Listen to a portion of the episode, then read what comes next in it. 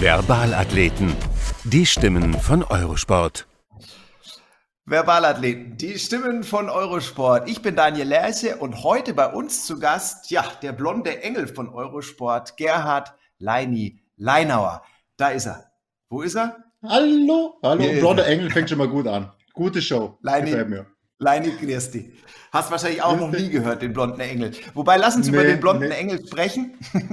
lass uns über den blonden Engel sprechen. Das Original ist ja Bernd Schuster. Ja, und ihr habt ja schon frappierend viele Gemeinsamkeiten. Also beide in Augsburg geboren. Ihr seid äh, altersmäßig nicht allzu weit auseinander. Dazu die blonden Matten. Ja, ganz wichtig natürlich, die Namensgebung. Ähm, fällt dir sonst noch was ein? Irgendwelche Gemeinsamkeiten? Das, ja, das, das, das der immer nur so redet, dass der immer nur so redet, wie wenn er immer nur in Augsburg leben tät. Und ich, ich rede auch so, wie wenn ich nur in Augsburg leben tät. Also das ist dann wird der, der Schuster und ich, das ist aus Augsburg, weißt Und da redet man so. Und der Schuster, egal ob er in Spanien war oder Hauptsache Italien, der redet immer nur so. Ja. Das finde ich super.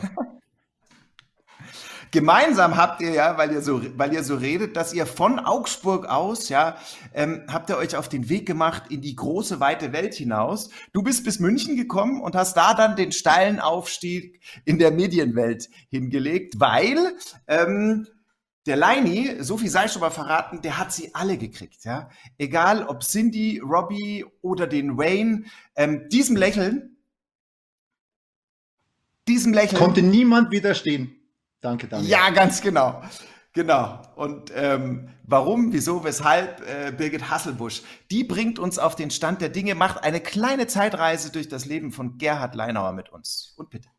Mit sechs Jahren war er quasi schon auf dem Sprung zu den Olympischen Spielen. Da fing Gerhard Leinauer mit der Leichtathletik an. Das Spielen in der Sackgasse in dem Dorf bei Augsburg reichte nicht mehr aus. Leini wollte höher hinaus, war schwäbischer Meister im Hochsprung. Gelandet in einem humanistischen Gymnasium. Sportler, Nebensache, Chor und Orchester Gold wert. Nicht Leinis Ding sollte es mit Blockflöte probieren, gab aber lieber im Radio und Fernsehen den Ton an.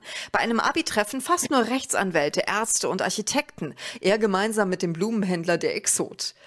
Gerhard ging über mehrere Stationen, lernte das Mediengeschäft von der Pike auf. Beim Radio in Augsburg war bei mehreren TV-Sendern, hatte ein eigenes Reisemagazin, kommentierte Funsport und den Giro. Er war auch mal der Rumtelefonierer für Sportgäste. Unvergessen, als er bei einer Eishockey-WM anbot, den großen Wayne Gretzky in die Kabine zum Interview zu bringen. Alle meinten, das schaffst du nie. Ein paar Minuten später stand Leini mit Gretzky auf der Matte. Kein Problem für jemanden, der auch schon mal einen Flachmann an der Security beim Skispringen vorbeibekommen hat. Als Kind fand er, es müsse das Größte sein, Olympia-Eishockey zu kommentieren. In Pyeongchang wurde es wahr. Die Deutschen historisch. Leini ließ im Kommentar mit Ehelechnern die verbalen Fesseln fallen. Seine eigenen Worte, Geschichte, das ist Geschichte, oh mein Gott.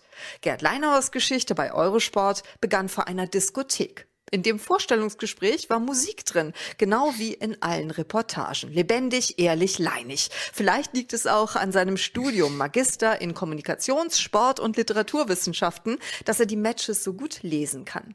So begeisterungsfähig, dass er nach einem Finale, das er aus Deutschland kommentierte, auf die Straße rannte und dachte, jetzt müssen doch alle ausflippen. Aber die Leute trugen nur emotionslos ihren Aktenkoffer zur Arbeit. Genau das tut er nicht. Kein Dienst nach Vorschrift, eher gegen den Wind.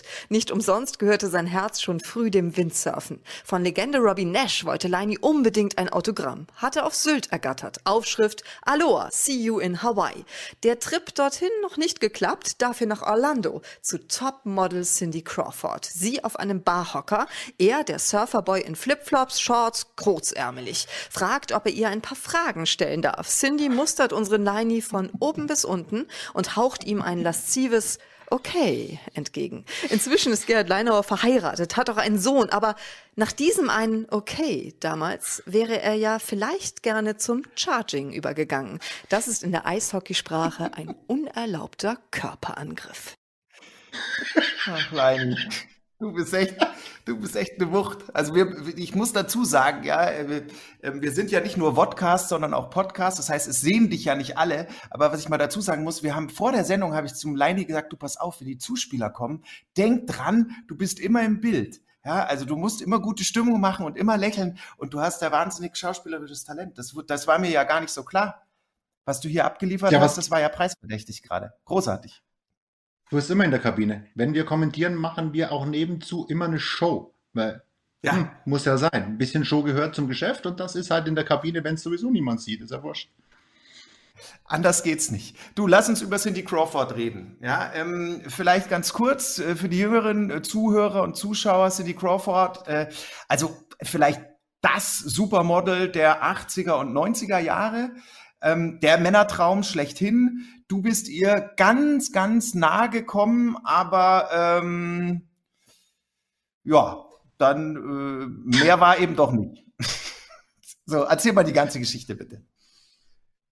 Es war in Orlando. Äh, dort hatte Pepsi hm. Max geladen damals für, unseren, äh, für unsere Show beim, beim DSF Magic Sports. Zwei Gewinner durften wir mitnehmen, zwei Jungs. Und die haben wir dann äh, da durchgeschleust, durch Orlando mit den ganzen äh, Freizeitparks und so. Und da waren auch die Testimonials von Pepsi Max waren eben auch dabei, die haben sich unter uns gemischt. Andrew Agassi, Cindy Crawford, Pamela Anderson. Pamela Anderson hat mich überhaupt nicht angezeigt, aber es war dieses Cindy Crawford, Supermodel, wo man ja eigentlich immer meint, ja, Supermodel, die würdest du auf der Straße nicht erkennen. Die ist da so hergerichtet und dann auf dem Laufsteg, dann ist sie Supermodel. Aber auf, dem, auf der Straße pff, ganz normal, wie du und ich. Nee. Saß also Cindy Crawford auf der Wiese war so ein Pavillon aufgestellt, saß sie auf einem Barhocker, Beine übereinander geschlagen. Und dann mussten wir mit unseren Kassetten, damals gab es noch Tapes, also richtige Tapes, kommen, dem Kameramann, das war eine fest installierte Kamera, das Tape geben, einschieben und dann sagt er, okay, jetzt los. Und dann habe ich mich vorgestellt. Um, ähm, hello, Cindy. I'm uh, Gerhard from German Sports Television. Uh, may I ask you some questions? Und dann kam es dann schaut die mich echt an, von oben nach unten, von unten nach oben und sagt, okay. Und das war brutal. Das war bam. Ab da wusste ich kein englisches Wort mehr. Das war das Problem. Und dann haben die Jungs, dann hat die, genau, das war es ja dann. Abends im Hotel hat sie Billard gespielt. Und die Jungs haben gesagt, hey, komm, da würde ich mich jetzt ranmachen. Mit der kriegst du ein Abendessen. Ich werde damit Cindy Crawford nicht ein Abendessen kriegen. Aber das ist echt eine verpasste Chance gewesen, dahin Billard spielen mit Cindy und dann einfach mal so auf doof fragen, du können wir Abendessen, das wäre gut gegangen. Du, wer weiß, wer weiß, was draus geworden wäre. Ja, also ich meine, vielleicht würdest du jetzt mit, mit Cindy Crawford oder auf Cindy Crawfords Kosten auch in, in Kalifornien leben ja, da, ähm, und wir müssten dir Hunderttausende für so ein Interview zahlen und, und Schnittchen reichen und Champagner, damit du, damit du überhaupt mitmachst. Wahrscheinlich ist es, wahrscheinlich ist es besser so, wie es ist, oder? Nee, ich, ich liebe meinen Job. Ich liebe Eurosport, ich liebe meinen Job und ich ja. liebe alles das, was ich da mache. Äh, was, was würde ich in Kalifornien machen? Das ist nicht mein Ding. Das ist wirklich mhm. äh, Traumjob. Mein Traumjob ist da, auch ohne Cindy. Aber dieses, dieses Posterboy-Potenzial, ähm, das hast du ja schon. Du bist ja auch ähm, einer der ganz wenigen bei Eurosport, der eben nicht nur den Sport bedient, sondern auch manchmal so in diesen People-Ecken auftaucht. Also hier, äh, hier mal ein bisschen in der Bunten, da mal ein bisschen in der Gala, da brauchst du jetzt gar nicht schmunzeln, so ist es halt. Ähm, in, in, Im Leute-Teil der Tageszeitungen, wie fühlt sich das für dich an?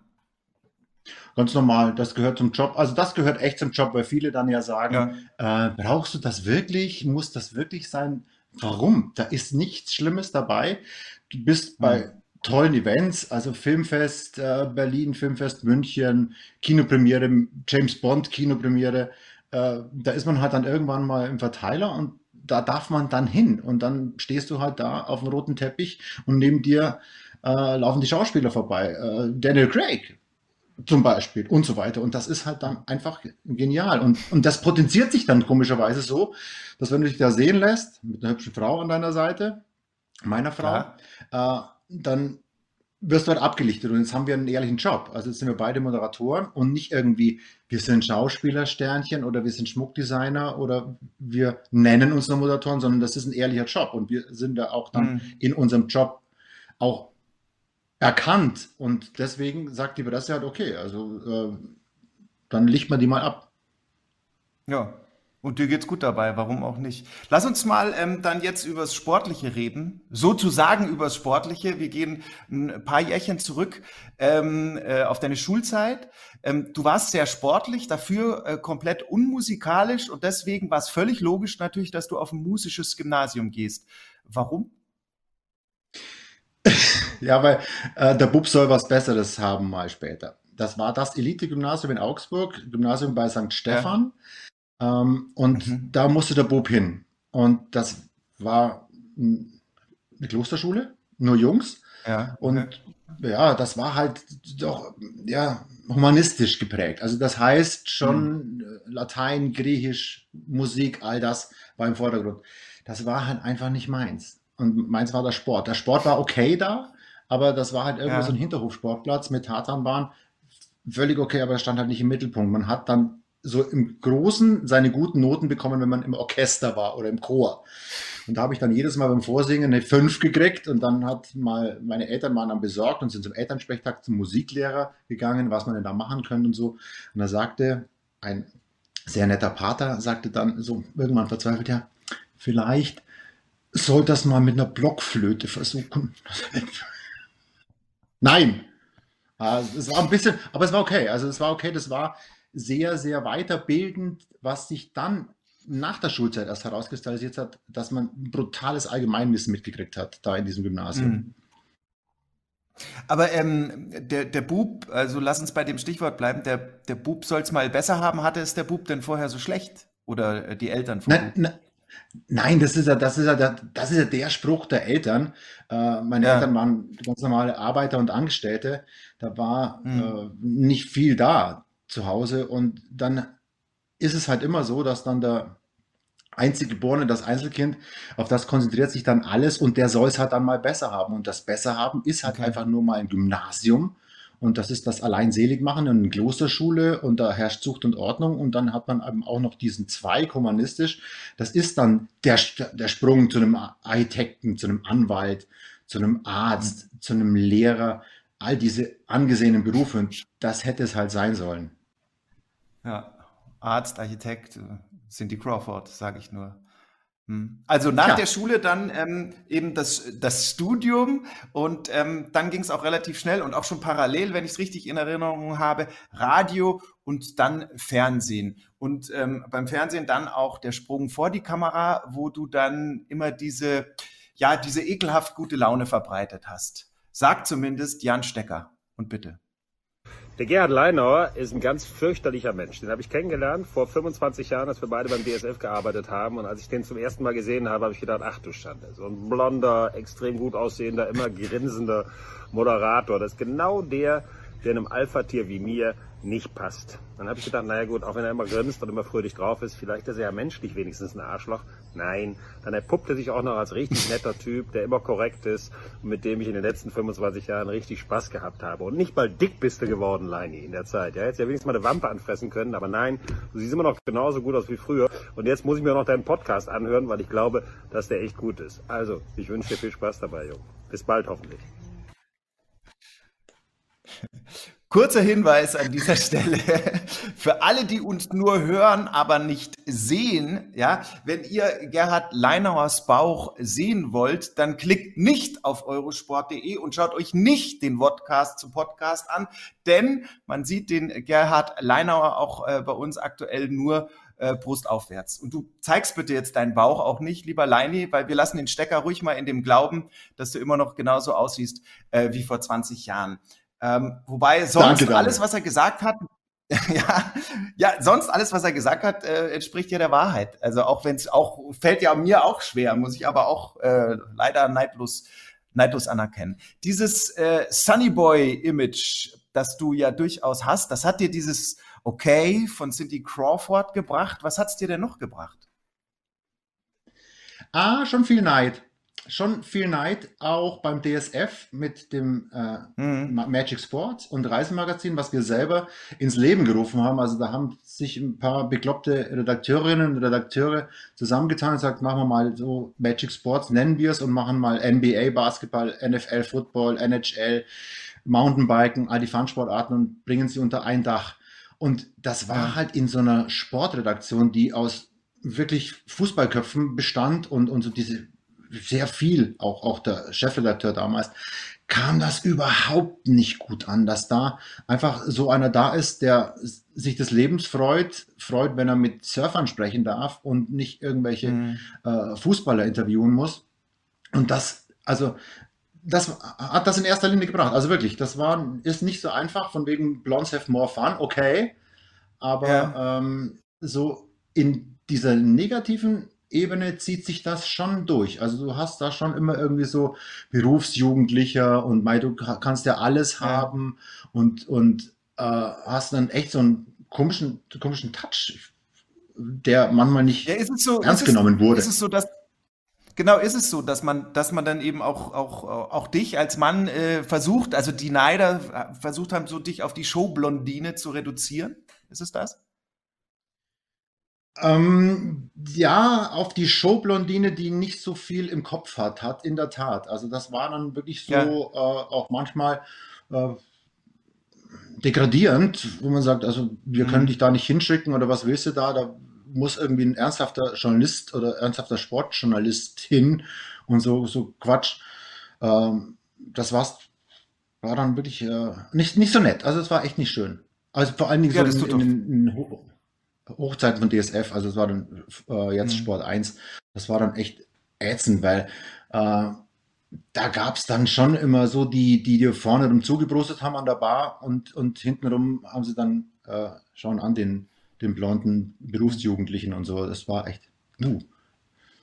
Ich dachte immer, das gibt es in, in der Medienbranche nicht. Nein, gab es nur bei mir. Hat nur mich getroffen. Nee, nee, sonst das ist wirklich, das ist eine Mehr. Die, die gehen wirklich ehrlich zusammen auch ein Trinken und sind ehrlich zueinander. Ja, und, und, immer nur. Ja, sagen sich das auch ins Gesicht. Also das ist echt eine offene Branche. Du warst also für das CSF und für Premiere im Einsatz, ja. Ähm, äh, äh, da warst du äh, viel unterwegs, ja, hast interessante Menschen getroffen. Ähm, äh, du hattest dann aber eben auch ähm, eine große Fallhöhe, als äh, diese, dieser Job bei, bei DSF und Premiere vorbei war. Das war ein harter Aufschlag, hast du mir erzählt. Das war ein richtig brutaler Aufschlag, wenn du aus dem Reisemagazin rauskommst was mhm. ja wirklich der Traum eines jeden Journalisten ist. Und dann heißt es irgendwie, wirst du so ein bisschen aufs Glatteis geführt. Naja, wir können dich jetzt nicht mehr fest angestellt lassen. Werd doch freier und das mhm. Reisemagazin geht weit weiter. Wir, wir, zahlen dich weiter frei. Das war halt dann noch zwei Monate so und dann hieß es, nur, jetzt brauchen wir dich nicht mehr. Wir ersetzen dich durch eine blonde Frau. ähm, und dann war gleichzeitig auch Premiere zu Ende. Eishockey Premiere war dann auch für mich zu Ende. Äh, da wurde ich dann mhm. rausgeschmissen. Und das waren dann zwei Sachen auf einmal. Und dann sitzt du da und denkst, okay, der nächste mhm. Job kommt ja jetzt dann. Also man ist dann nicht aktiv, sondern man wartet und denkt, naja, jetzt muss ja dann irgendwann der Job kommen. Und dann kommt nichts und kommt nichts und dann merkt man doch, dass man sich sehr viel identifiziert über den Job, weil er auch Spaß macht, logischerweise. Und dann ähm, habe ich da auch mein, mein Herz ausgepackt in der Süddeutschen Zeitung, weil dann der Redakteur eben auf mich zukam und was machst du dann? Und habe da echt ausgepackt, weil ich ein halbes Jahr arbeitslos ja. war. Natürlich kein Arbeitslosengeld gekriegt habe. Und dann in der Süddeutschen Zeitung ein Riesenartikel dann stand, was dann auch nicht gut ankam. Ja, ihr macht euch locker. Es ist einfach mal so. Ich bin auf die Schnauze gefallen, ich bin tief gefallen und äh, mhm. habe meinen Job verloren. Ich bin Literaturwissenschaftler, was soll ich machen? Soll ich jetzt Bibliothekar mich als Bibliothekar mich bewerben oder was, was, was soll ich machen? Ich kann nur das. Mhm. Mhm. Zumal man ja sagen muss, ähm, dass du vorher ja schon auch an einem mittelgroßen bis großen Rad äh, gedreht hast. Ich habe mir mal aufgeschrieben, ähm, mit Leini über Stanley Cup 2000 sprechen, über das Interview mit Robbie Nash und über Wayne Gretzky. Also ähm, allein an der Aufzählung jetzt hört man ja schon, dass du da äh, große Sachen erlebt hast. Erzähl mal ein bisschen. Ähm, klar, also der, Stanley Cup 2000 war natürlich der Traum eines jeden Fans, da dabei zu sein. Mhm. dass äh, Dallas und New Jersey da hin und her und her und hin, das ist das ist Wahnsinn. Dann kam die Eishockey-Weltmeisterschaft 2001 im eigenen Land, da dann vor der Kamera zu stehen, ist unglaublich ein, ein Traum. Vor allen Dingen hm. in der Sportart, die ich so sehr liebe und die mich von Kindesbeinen an begleitet. Und dann bist du da und hast wirklich da ein Ziel erreicht. Und hast dann eben auch noch ein Reisemagazin. Das ist auch ein Ziel erreicht, weil ein Reisemagazin ist klingt nicht nur schön, ist auch schön. Du bereist die Welt und sprichst darüber und erlebst wunderschöne Sachen und kommst in der Welt rum, bezahlt. Ähm, dann geht's geht's weiter mit mit äh, dann mit Servus TV, dass man den, den, America's Cup macht vor Ort in San Francisco, in Chicago, in Oman, äh, zuletzt auf Bermuda. Äh, puh, also danke Herrgott, das war eine schöne Berufserfahrung und eine schöne Berufszeit. Un unglaublich ähm, was sehr selten ist, dass man das jetzt noch erleben darf. Ich bin da äußerst dankbar. Und dann triffst du große Namen. Ja, 2001 Eishockey-Weltmeisterschaft, du hast ihn angesprochen, Wayne, Gretz, Wayne Gretzky, the great one.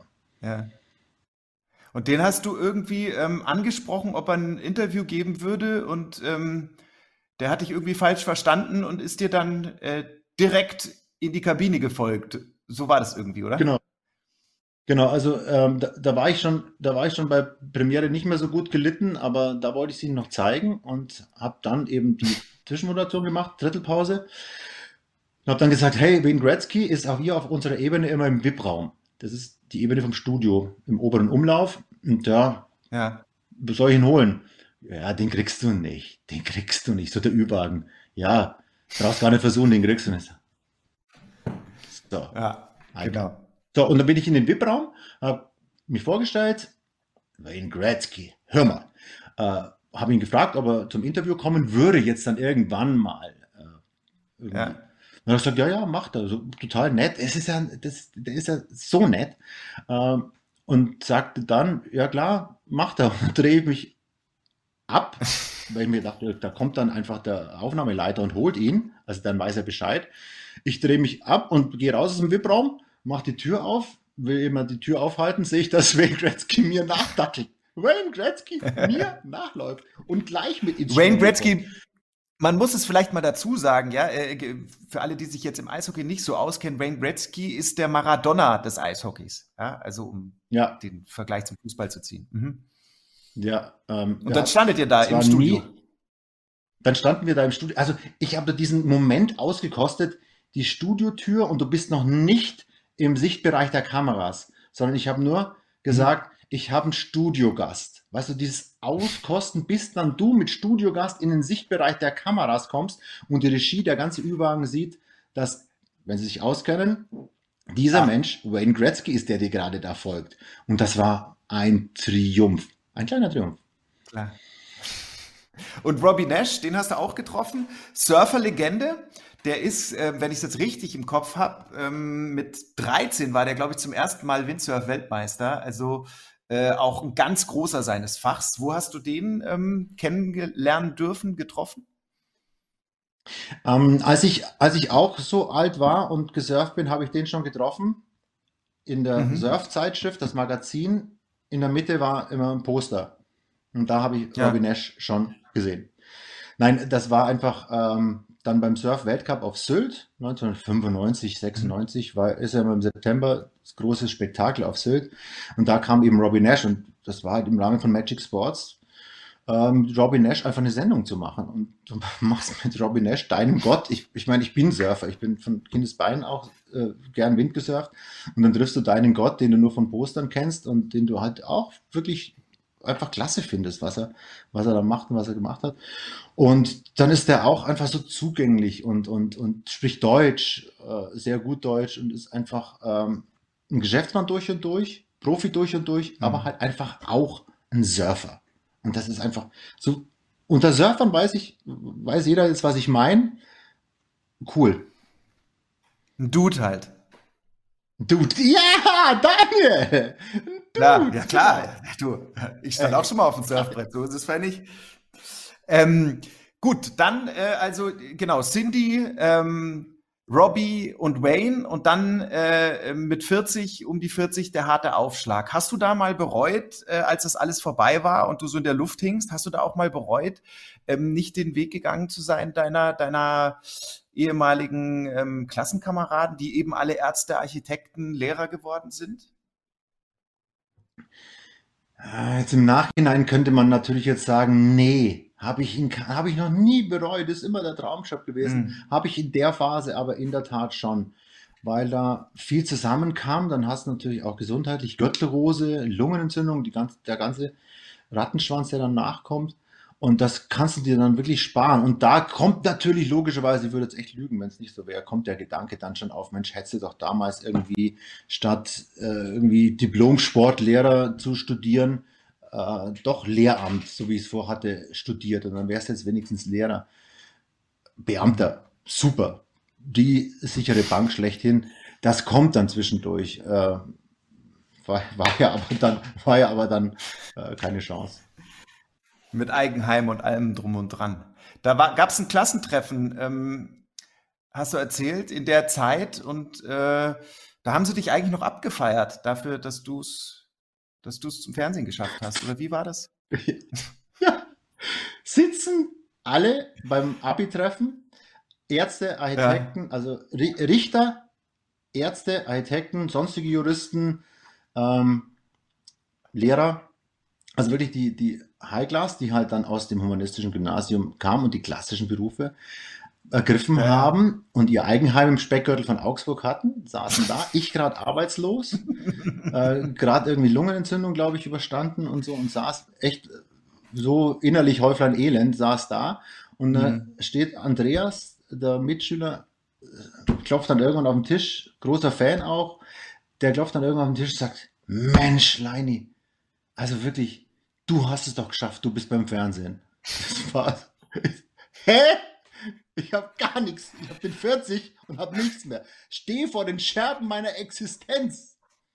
Wobei, wobei, Leini, also ich meine, so ein bisschen, so ein bisschen nachvollziehen kann man es ja schon. Ich meine, der, der, wenn der jetzt nur irgendwie Stanley Cup, America's Cup, Cindy und Robbie gesehen hat, dann dachte der sich halt, äh, ja, der Leini ähm, wird dafür bezahlt, dass er sich von Cindy Crawford anmachen lässt und äh, mit Robbie Nash ein Interview führt, auf Deutsch selbstverständlich. Logisch, gebe ich dir zu 100 Prozent recht. Die Welt äh, ist ja da dann wirklich Diamanten und, und Gülden, wenn man die so anschaut, was dahinter steckt, ja. weiß man dann ja oftmals nicht. Und für jemand, der dann sein Eigenheim hat und äh, Lehrer ist, dann und dann seinen ehemaligen Mitschüler sieht, eben, der sagt sich schon, das ist ja doch ein Traum. Ist ja auch. Und man muss ja auch dazu sagen, im Nachhinein mit ein paar Jährchen Abstand jetzt, dieser Fluch des Jobverlusts damals, der erwies sich ja dann als der wahrscheinlich größte Segen deines Lebens, denn sonst wärst du ja nie zu Eurosport gekommen. Du hattest dein Vorstellungsgespräch vor einer Münchner Diskothek, dem P1, logisch, natürlich, muss ja so sein. Es war nicht der Türsteher, der mich eingestellt hat. Nee. Weil, äh, ja, das war der Glücksfall, absoluter Glücksfall. Mein damaliger Agent hat dann eben die äh, Connection zu Eurosport hergestellt. Ähm, Gott, sei Dank, dankenswerterweise, weil da habe ich mich ja nie drum gekümmert, weil DSF und Eurosport waren immer Konkurrenz und ich war halt, da wo mhm. ich bin, bin ich eingefleischt. Also da bin ich mit, mit, mit Herz und Verstand und allem dabei und da war ich halt DSF und, und Eurosport pfui. Und dann hat mein Agent gesagt, du, du stehst vorm, vorm Nichts, hat mir ein paar Castings bei RTL und bei Vox irgendwie verschafft, irgendwelche Gewinnshows, das war es dann auch nicht. Und hat dann eben Eurosport aufgetan, wofür ich ihm mein Leben lang dankbar sein werde. Und hat dann eben mit den Kontakt aufgenommen und gesagt, ja, du triffst dich mit dem Chef. Und zwar vor dem P1. nee, nee, triff dich mal mit dem Chef. Triff dich mal mit dem Chef. Dann habe ich mit dem Chef telefoniert, mit dem äh, Ingolf Karlsburg telefoniert und der hat dann gesagt, ja, wir sind auf einem Event, dann übermorgen ähm, und der Event ist im P1 und da bin ich auch und dann treffen wir uns da am Parkplatz. Dann haben wir uns vorm P1, die härteste Tür der Welt, haben wir uns ja. vorm P1 im Parkplatz getroffen, haben also da den Handschlagvertrag gemacht, das passt schon. Und ähm, ab da war das Leben mit Musik quasi. Ja, Dank Eurosport. So ist Eurosport. Ja, aber so ist Eurosport, das muss man ja mal sagen. Also so ist Eurosport. Das ist äh, alles ein bisschen unkonventionell. Ähm, deswegen es auch nicht immer ähm, alles so hundertprozentig. Deswegen, äh, da stehen wir ja auch dazu, gibt es auch bei uns äh, gelegentlich mal ein bisschen Chaos. Aber ähm, der Umgang und äh, das, das Arbeitsklima und so, äh, das ist schon alles ähm, leider geil, muss man schon mal so sagen.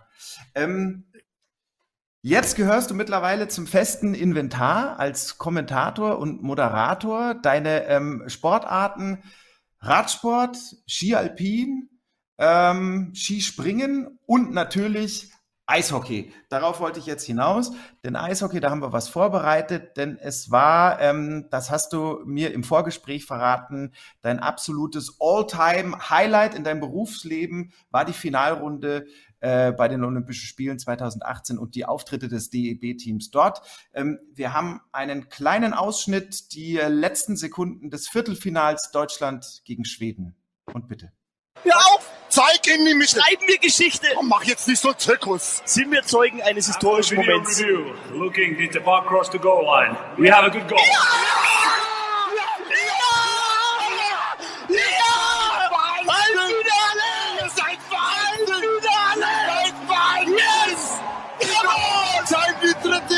Overtime! Die dritte Overtime in yes! Turnier! Yes! Deutschland in Historie! Ja! Halbfinale! Ist das Bist du mich verarschen? Ihr seid geile Typen da unten! Wow! Seid ihr geil! Und Leine, wir, sind, wir spielen um eine Medaille! hey, die, das gibt's nicht. Die nehmen den Ausgleich. Wir spielen ums Den- Finale! Ah! Jetzt spielen wir erstmal. Ey, das gibt's nicht. Ah! Ja, also da, da hört man schon, das war ähm, eine absolute Ausnahmesituation. Sieht man dir ja jetzt auch noch an. Äh, das sind, äh, da kommen immer noch Emotionen hoch, ganz offensichtlich. Ähm, warst du in der Sekunde überhaupt noch Kommentator oder was, was warst du da? Warst du da nur noch Fan, nur noch Freak? Die, die Frage wird mir mein Leben lang, den Rest meines Lebens begleiten. In der Tat nicht mehr Kommentator. Ähm, Ja. Das wurde uns ja in Schulungen mit Ernst Huberti, den Großen unserer Zunft, Mhm. eingetrichtert, immer die Distanz wahren. Immer die Distanz wahren. Du bist nicht Fan und da war die Distanz. Jetzt ist aber dann der Leidensweg eines Eishockey-Anhängers über Jahre, über Weltmeisterschaften, Olympische Spiele, ist ein großer. Wir waren Abstieg, dann wieder Aufstieg, dann waren wir vielleicht mal in der, in der Runde der letzten 16 und dann 10-1 gegen Kanada äh, auf die Mütze gekriegt und solche, solche Sachen. Unglaublich gegen Österreich verloren, abgestiegen. Und dann passiert sowas, wo dann Hm. all diese Jahre, die sich da angesammelt haben an, an Enttäuschungen, völlig Bahn brechen und du bist da dabei. Das ist ja das, du sitzt nicht da irgendwo in der Distanz, sondern du bist dabei. Dein Traum ist wahr geworden, ähm, als Kommentator über der Mittellinie da zu sitzen und das zu sehen. Und diese Spannung dann auch noch, die ja sowieso nicht zu überbieten ist, da kannst du nicht mehr Distanz wahren, da bist du nicht mehr du selbst. Und wenn du da noch so einen Bekloppten wie den Ehelechner neben dir hast, der dann völlig durch die Decke gegangen Ich hatte ja noch, ich hatte noch ein bisschen die angezogene Handbremse. Ich dachte ja immer noch, weil sie alle im Hinterkopf haben, alle Hubertis dieser Welt, die, die Großen, die uns viel beigebracht haben, die habe ich ja im Ja. Hinterkopf äh, wie, wie, wie ein Gongschlag. Und habe dann eben noch versucht, da irgendwo die Handbremse zu ziehen. Aber wenn der neben dir schon auf dem Stuhl steht, Was soll's geht's machen? nicht mehr anders. Und die, die deutsche Mannschaft hat es ja dann ähm, ins Endspiel geschafft. Da, äh, da warteten dann Russland und wieder der Leini. Ähm, erzählt die Geschichte noch. Wie, ah, wie Russland und, und wieder alleine. Ja, im, im olympischen Finale waren, äh, ging es gegen Russland und da warst du ja auch wieder dabei. Da warst ja, waren du und der Ehelechner ja auch wieder ähm, am, am Kommentieren. Und ähm, Ja, also wenn das Vier- Viertelfinale groß gewesen ist, dann muss das Finale ja äh, entsprechend noch ein bisschen größer gewesen sein. ja dazw dazwischen war ja noch äh, das Halbfinale gegen Kanada. Gegen Wie das so Kanada, ist im Sport. Wo, du, wo, du, wo du fliegst, wo du, wo du rausfliegst. Ja. Auch, auch die, bis, bis zum Finale, es war die letzte Eishockey, die letzte äh, Woche des Olympischen Eishockeyturniers. Ich war ja da Hm. eigentlich nur so für den Ausklang noch vorgesehen, weil ich hatte ja Skispringen in der ersten Woche als Hauptding, äh, äh, als Hauptsportart und dann kam ja Ski Alpin noch dazu. Durch die Verschiebung musste ich Ski Alpin noch machen, äh, weil Guido Heuber und ich mussten parallel senden, äh, Männer und, und Damen. Und dann war die letzte Woche war einfach noch so Eishockey-Endrunde mit Patrick Ehlechner. Mhm. Wollte ich unbedingt machen. Eurosport hat gesagt, okay, mach. Logisch. Mit den üblichen Verdächtigen Finnland, Schweden, USA, Kanada, Russland. Ohne Deutschland. War eigentlich klar. Und dann komme ich da hin und dann nahm das so seinen Lauf. Und dann ging das bis zum Halbfinale gegen Kanada, wo die den, das Spiel ihres Lebens gespielt haben. Und dann kam Russland als, als ähm, Finalgegner. Russland, die bis 55 Sekunden vor Schluss geschlagen waren. 55 Sekunden vor Schluss führte die deutsche Eishockey-Nationalmannschaft im olympischen Eishockeyfinale. Und was dann passierte, war einfach so viel Vermögen und Glück sie bis dahin hatten, so viel Unglück hatten sie in einer Sekunde. Das war unglaublich. Ja. Aber das ist eben das Eishockey und das war aber das olympische Finale mit, mit irgendwo in Pyeongchang gegen Russland mit dabei zu sein, dann in, ins deutsche Haus zu kommen, dort wo die Athleten ja gefeiert werden. Die Eishockey-Jungs sind die letzten Athleten, das ist die letzte Sportart. Das Deutsche Haus hatte schon zugesperrt, dann hat man nochmal aufgesperrt und dann kam die Abrissparty mit, mit den Eishockey-Jungs, die um 4 Uhr morgens abgeholt wurden, um, um zum Flughafen zu kommen. Sie sind alle zum Flughafen gekommen, muss man dazu sagen, aber es war einfach geil. Ey, also man merkt schon, so wie du auch drüber erzählst, ähm, der Sport, äh, das ist jetzt äh, keine neue Feststellung, das ist, der ist deins, ja. Ähm, du bist äh, Sportler, passiv, aber auch aktiv. Ähm, sehr interessant dabei übrigens, ähm, Gerhard Leinauer ist durchaus einer, der kommt in die Redaktion irgendwie mit, mit zwei Nussschnecken und einer Butterbreze und deklariert das als Zwischenmahlzeit für eine halbe Stunde Tour of Utah Zusammenfassung. Ja? Also du bist jetzt kein Gesundheits- und Fitnessfanatiker, aber Du ähm, verfügst angeblich über eine großartige Kondition, hat uns der Kollege Guido Heuber erzählt. Das Erstaunliche an Gerhard Leinauer ist seine wirklich beeindruckende Fitness. Das ist mir einmal besonders bewusst geworden, als wir bei der Weltmeisterschaft, der Skiweltmeisterschaft zusammen in St. Moritz waren. Und wir hatten ein Hotel, das war unten im Tal in Samedan.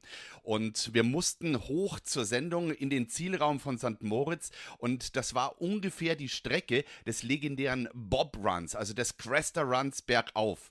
Nachdem die Straßen komplett zu waren, war die einzige Möglichkeit, rechtzeitig überhaupt noch zur Sendung zu kommen, diese diese Bobbahn direkt nebendran hochzulaufen und jeder weiß, wie steil das ist. Und dieser Gerd Leinhauer, das ist eine Maschine gewesen. Wie ein Dampfross ist der da nach oben marschiert und ich glaube, er kann wirklich stolz überall in St. Moritz und auch in der Bob-Szene verkünden, den Cresta Run in rund sieben Minuten nach oben zu rennen, punktgenau zu einer Sendung zu erscheinen und dann zu moderieren, das schaffen wirklich wenige. Also Hut ab, Gerd Leinhauer, nicht nur ein Sportmoderator, ein Sportkommentator, sondern auch ein fitter Sportler, von dem man sich eine Scheibe abschneiden kann. Ja, muss man dazu sagen, jetzt äh, Guido Heuber muss sich jetzt keine Scheibe abschneiden, weil der ist äh, selber extrem sportlich, aber ich schneide mir eine ab. Was ist denn das Geheimnis äh, deiner Fitness? Der ah, ewigen Jugend sozusagen. Spaß, Spaß Spaß an dem, was ich tue, in allen Belangen. Ich hatte es nie schwer, ja. auch im Job nicht. Das muss man wirklich sagen. Das macht extrem viel Spaß. Ich habe mich nie daran irgendwie gequält an irgendeinem Fitnessprogramm oder so. Ich mache, was ich machen will. Ich komme jetzt zum Beispiel heute, gerade deswegen äh, ist es abends, ich komme vom Berg. Ich bin auf dem Berg mhm. hochgelaufen mit zwei Freunden und bin vom Berg runtergeflogen und Gleitschirm. Und das mache ich, wenn es geht. Und wenn es halt nicht zum Fliegen geht, ist selten genug, aber wenn es nicht zum Fliegen geht, dann setze ich mich aufs Rennrad. Und dann fahre ich einfach mit, mhm. mit, dem Rennrad, ohne jetzt aber auf irgendeinen ähm, ähm, Computer zu schauen und nach Trainingsplänen zu arbeiten, sondern ich radel, wie es mir Spaß macht, mal mit 32 Schnitt, mal mit 28 Schnitt, mal 60 Kilometer, mal 30 Kilometer. Und dann baue ich mein Radl um und baue Gravel-Reifen drauf und dann fahre ich über Schotterstraßen und dann nehme ich das Mountainbike und fahre irgendwo mit dem Mountainbike rum. Und, und solche Sachen. Also das ist halt das, was man tut, muss man mit Spaß und mit, mit Herz tun. Und dann wächst der Bauch auch nicht. dann geht auch, dann geht auch Butterbreze und Nussschnecke von der du natürlich nie was abgibst als Schwabe. Ja, der, der kommt immer mit Butterbrezen und Nussschnecken in die Redaktion und bietet nie was an. Ja, man muss ihm immer noch einen Kaffee, soll man ihm mitbringen. Bringst bei mit, mit Milch und einem Stück, Stück Zucker, bitte. Ähm, ja, also für eine Radtour ist er, für eine Radtour ist er immer zu haben, der Herr Leinauer, für äh, Skifahren auch, fürs Fliegen auch. Nur Freitags manchmal nicht, weil freitags, da hebt Gerhard Leinauer gerne mal den Altersdurchschnitt bei Fridays for Future. Ähm, wie wichtig ist es dir, Präsenz zu zeigen, beziehungsweise warum willst du da auch Präsenz zeigen? Ich bin ein altes Demonstrationskind. Ähm, ich bin mhm. von, schon früh auf die Straße gegangen ähm, gegen das, die Wiederaufarbeitungsanlage in Wackersdorf. Das war ganz extrem. Also wir waren nicht, wir waren nicht die Extremen, wir haben nicht mit Steine geworfen, sondern das, es sind Sachen, die nicht gehen. Und Wackersdorf mhm. ging nicht.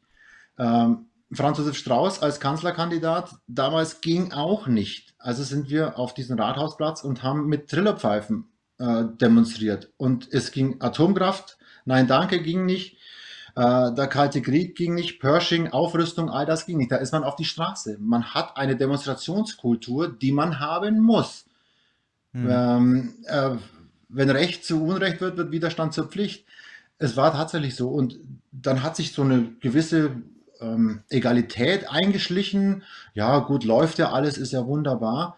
Und die Umwelt geht den Bach runter, was deutlich spürbar ist. Und wir machen dann weiter so. Wir machen einfach nur weiter so. Und dann kommt ein Mädel, ähm, die jetzt alle aufrüttelt, die doch geschmäht wird, die aber es schafft, 80.000 ähm, auf die Straße zu bringen in München. Und ey, da muss ein altes Protestherz wie ich, muss da mit dabei sein. Eben, und du bist ja nicht alleine, sondern ähm, da laufen ja noch viele andere mit. Also, äh, und das wird auch weiterhin so sein, dass du ähm, da deine Stimme auf die Straße trägst. Ja, es ist jetzt aktuell auch, die wollen bei uns vor dem Haus wollen sie ein Gewerbegebiet bauen. Das ist eine Frischluftschneise. Da, da wird die Frischluft nach München transportiert. Da will einfach eine Nachbargemeinde ein Gewerbegebiet reinpflanzen. Ein Gewerbegebiet, nicht mal Wohnungen. Ein Gewerbegebiet, das riegelt die Frischluft ab. Die Frischluft, München erstickt, bei 30 Grad Sommer hat es einfach mal dann 38 Grad, aber man macht einfach mal ein Gewerbegebiet. So, und da ist dann jetzt der kleine Kampf. Da gründet man eine Bürgerinitiative und dann ist es im Kleinen ein Kampf gegen die Großen möglicherweise, weil es Sachen gibt, die nicht gehen. Und dazu muss man auf die Straße und auf die Hinterbeine. Danke, Leini, für diese äh, offenen und ehrlichen Worte jetzt auch nochmal hinten raus. Gibt es denn von deiner Seite jetzt vielleicht noch irgendwas, was wir noch besprechen müssten? Irgendeine kleine Anekdote oder ähnliches, was du hier noch loswerden willst? Ähm, nein, eigentlich nicht. Ich hoffe nur, dass mit Eurosport jetzt dann bald wieder losgeht. Los heißt auch bergauf, dass wir viele schöne ähm, Sachen übertragen, viele schöne Rechte haben werden und äh, dass wir das alle bis an unser Lebensende machen können. Ja, da wäre ich auch dabei, würde ich auch unterschreiben. Ja, Heidi, vielen Dank.